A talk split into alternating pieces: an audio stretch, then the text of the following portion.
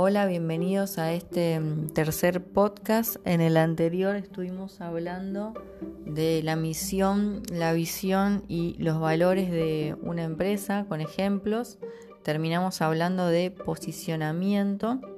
Espero que hayan hecho la tarea de top of mind con algunas categorías de productos. Ya después me van a contar cómo les fue. Y eh, bueno, en, este podcast lo que vamos a estar hablando son eh, de varias cuestiones. Una de ellas es el análisis FODA. El análisis FODA es una herramienta de planificación estratégica diseñada para realizar un análisis interno, ¿sí? cuando hablamos de fortalezas y debilidades, y externo cuando hablamos de oportunidades y amenazas en una empresa. Eh, el FODA es en realidad una foto en el tiempo, ¿sí? No es que yo hago un FODA una vez a la empresa, a la marca y listo, me olvidé.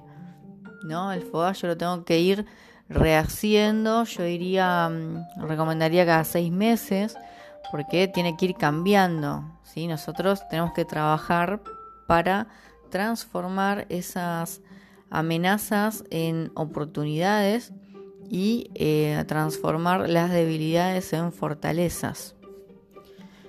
Eh, pero, ¿qué es todo esto que estamos hablando? Las fortalezas eh, son los atributos o las destrezas que, tiene una industria o una empresa para alcanzar los objetivos que se proponen. Las debilidades, en cambio, es lo perjudicial o los factores desfavorables para la ejecución del objetivo, ¿sí? lo que puede llegar a complicarme como empresa para alcanzar esos objetivos. Y em, las oportunidades son de afuera, ¿bien? Son de las condiciones externas. Eh, lo que está a la vista de todos, ¿sí? la, la popularidad y eh, la competitividad que tenga la industria o organización para alcanzar ese objetivo. Ahora lo vamos a ver con ejemplos. Las amenazas, en cambio, son las cosas perjudiciales, y lo que amenaza la supervivencia de la empresa, o bueno, capaz que no la supervivencia, pero va a complicar el alcanzar esos objetivos que me propuse. Por eso lo ideal es convertirlas en oportunidades.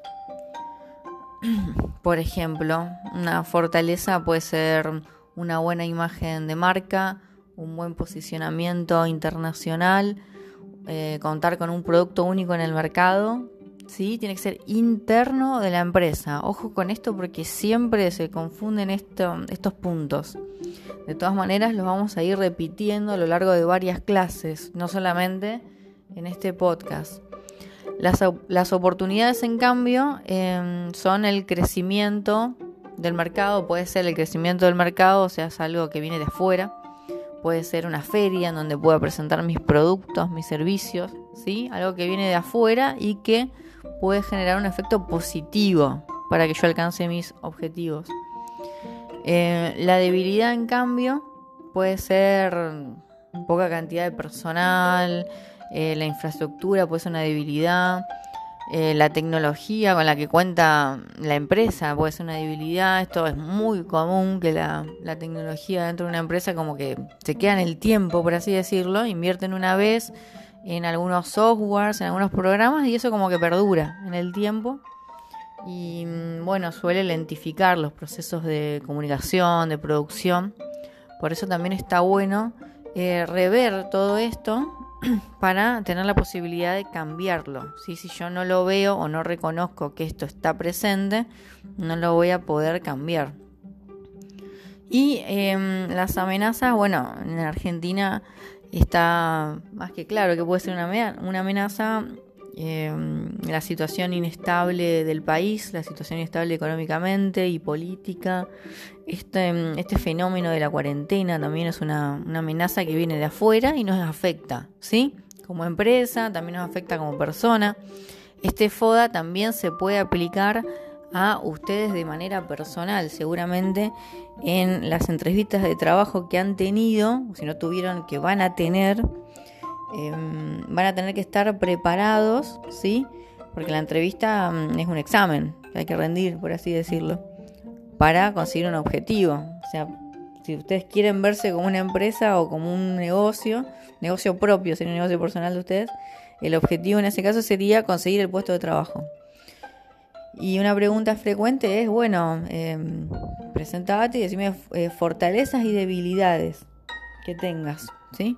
Entonces, está bueno hacer un FODA a nivel personal, una fortaleza personal en una entrevista puede ser eh, títulos que ustedes tengan, por ejemplo, para eso están estudiando ahora, experiencia en el puesto de trabajo, em, buenas relaciones interpersonales, esto se busca muchísimo ahora, se valora en realidad, no sé si se busca.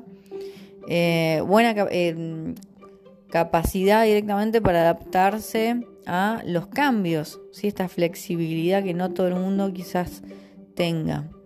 Debilidad, por ejemplo, que pueden decir en una entrevista es no saber delegar, ser autoexigente, o sea, no decir una, una debilidad tampoco porque en ese caso ustedes se están vendiendo. ¿sí? También cuando ustedes vendan proyectos, tampoco van a poner una debilidad que sea muy fuerte, ¿no? Tienen que tener cuidado, ¿sí? Una cosa es em, el fuego que ustedes van a hacer internamente y otra por ahí que le van a presentar a, inversionistas, ¿no? Bueno, lo mismo sucede en este caso. El FOA que se presenta en una entrevista de trabajo. Si bien tiene que ser cierto lo que está escrito, no tiene que ser tan alarmante. Eh, debilidad de ustedes y tiene que ser algo que tiende a ser positivo, medio engañoso, no saber delegar, ser autoexigente. Eh, una amenaza para ustedes, bueno, en el momento de la entrevista de trabajo, ni hablar de los otros postulantes Em, una amenaza que pueden tener el aumento de alquiler del departamento.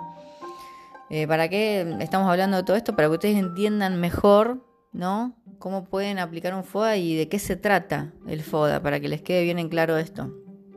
Y mm, una oportunidad para ustedes, en el caso de búsqueda laboral, puede ser un aviso para trabajar en cierta empresa, em, puede ser un curso para perfeccionamiento, una carrera para estudiar, por ejemplo, ahora una, oportunidad, porque no puede ser la cuarentena, una oportunidad para capacitarse como lo están haciendo ustedes, para capacitarse de manera online, para capacitarse y aprender de una manera diferente, para desarrollar nuevas habilidades. Quizás esto está muy trillado lo que estoy diciendo en este momento de cuarentena, pero no deja de ser, eh, no deja de ser cierto esto. Bien. Seguimos, entonces nos preguntamos em, el FODA, ¿sí? hicimos un análisis FODA antes del plan de negocios para saber dónde estamos parados, por así decirlo.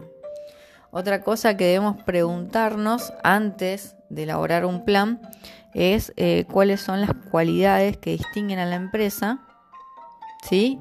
Ya dijimos el FODA y eh, cuál es su ventaja competitiva. ¿De qué hablamos cuando hablamos de ventaja competitiva?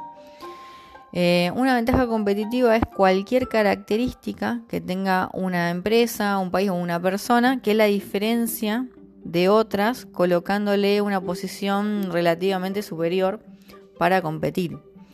Eh, o sea, cualquier atributo que eh, te haga más competitivo frente a los demás. ¿Sí? La ventaja competitiva también tiene un lado interno y un lado externo.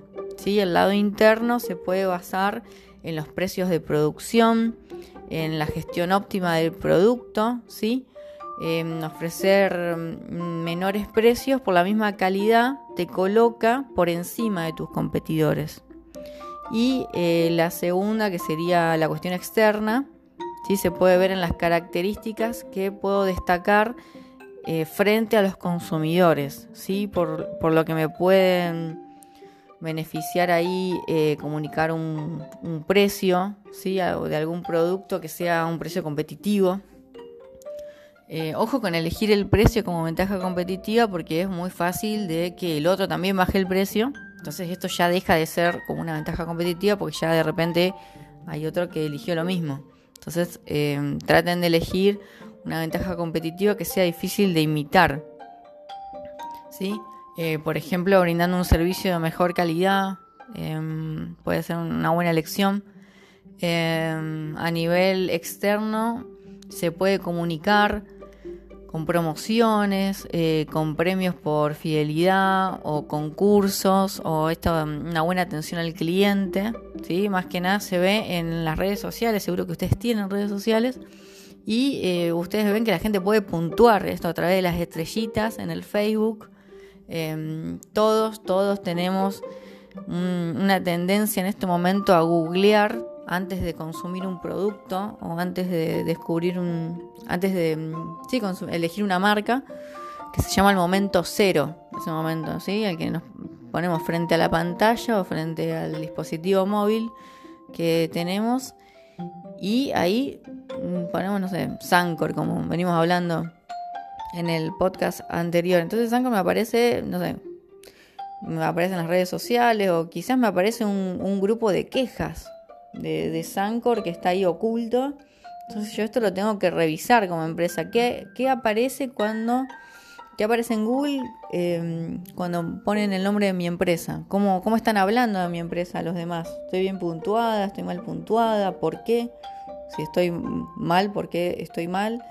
Y si, si me reconocen, ¿por qué me reconocen? Porque también eh, es frecuente que me proponga ser el mejor en tal cosa y sin embargo el, cliente, el consumidor me da una respuesta, no, yo a vos te tengo como el primero en, no sé, el primero la atención al cliente. Capaz que mi objetivo no, mi objetivo era ser eh, el número uno a nivel, eh, no sé, a nivel de costos y entonces a mí no me relacionan con un buen precio, me relacionan con una buena atención.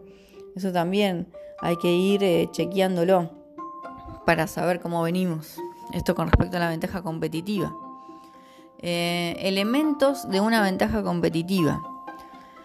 Puede ser, eh, ya dijimos, el precio, la calidad, la experiencia y la personalización. El precio. El precio es cuando se trata de disminuir los precios en producción en mano de obra, en distribución de los productos, sin poner en riesgo la calidad, ¿no? No bajemos la calidad, por favor. Cuando el precio de tu marca em, es accesible al cliente, tenés más posibilidades de que te compren, de aumentar tus ventas. Eh, cuando elegís la calidad, ¿sí? en, este, en este aspecto va a importar más cuidar los detalles y el prestigio de la compañía. Aunque el precio quizás no sea tan atractivo, no sea tan accesible para todos, Em, es ideal ¿no? que se ofrezca y se comunique lo distintivo, o sea, por qué esto sale un poquito más. Eh, y así de esta manera te vas a posicionar mejor en el mercado. La experiencia, cuando vos elegís experiencia, esto no se va a tratar sobre la industria, sino más que nada eh, la, digamos, se va a tratar de la atención que se le brinda a los clientes. ¿sí? Eso te va a poder diferenciar muy bien de tu competencia, dar un trato único a los consumidores. Em, hay mucha gente por ahí que tiene un pensamiento demasiado comercial y piensa que las, las personas compramos por precio. Entonces, no, bueno, lo barato, esto se vende seguro. Y a veces no, a veces yo he vuelto a comprar en ciertos lugares porque me atienden bien, porque me gustan otras cuestiones que no necesariamente tienen que ver con un precio bajo. Eso también hay que estudiar muy bien al segmento y a, quién apuntamos, ¿sí? para tener muy en claro estas, estas cosas. Em, y la personalización. ¿sí? Hoy en día las marcas quieren eh, tener un trato directo, personalizado. Más que nada también Internet abrió mucho estas posibilidades de que el cliente hable directamente con, la marca o un representante de la marca. Eh, entonces ahí la atención personalizada tiene que ser como nosotros pensamos cómo nos gusta que nos atiendan a nosotros. Eso también está buenísimo para implementarlo, porque no nos vamos a equivocar.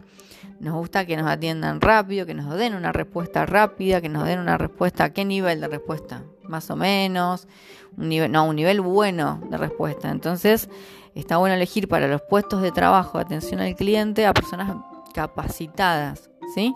Personas que sepan mucho sobre el producto para darle una solución, no solo rápida, sino darle una solución realmente, una solución certera.